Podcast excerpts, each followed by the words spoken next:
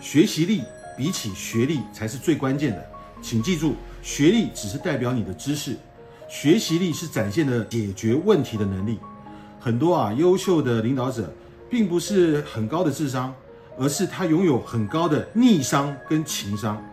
逆商呢是体现在面对困难跟挫折的时候，他的坚韧反弹；情商呢只是涵盖了情绪控制、情绪的理解以及善于感知他人情绪的能力。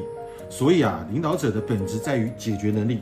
做主管、做领导的，首先意味着就是愿意承担责任啊。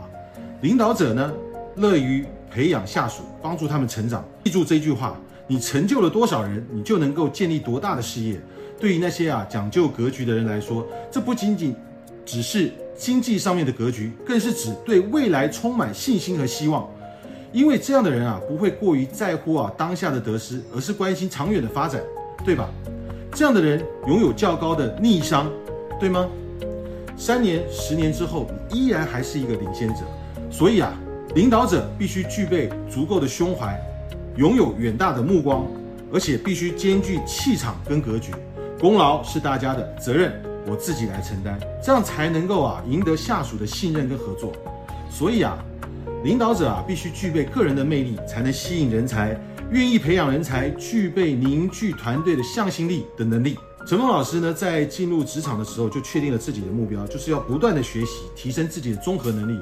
因为我很清楚啊，我不能永远是一个底层的专员啊，我要当领导，我要当老板啊。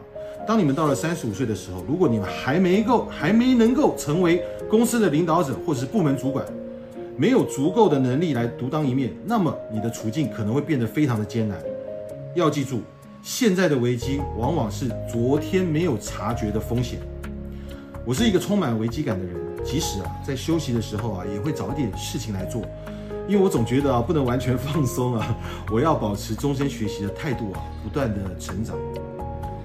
如果你在领导团队的时候遇到困难，或者是在企业管理方面啊出现了一些问题，如果下属对你不服从，你的团队陷入混乱，缺乏执行力。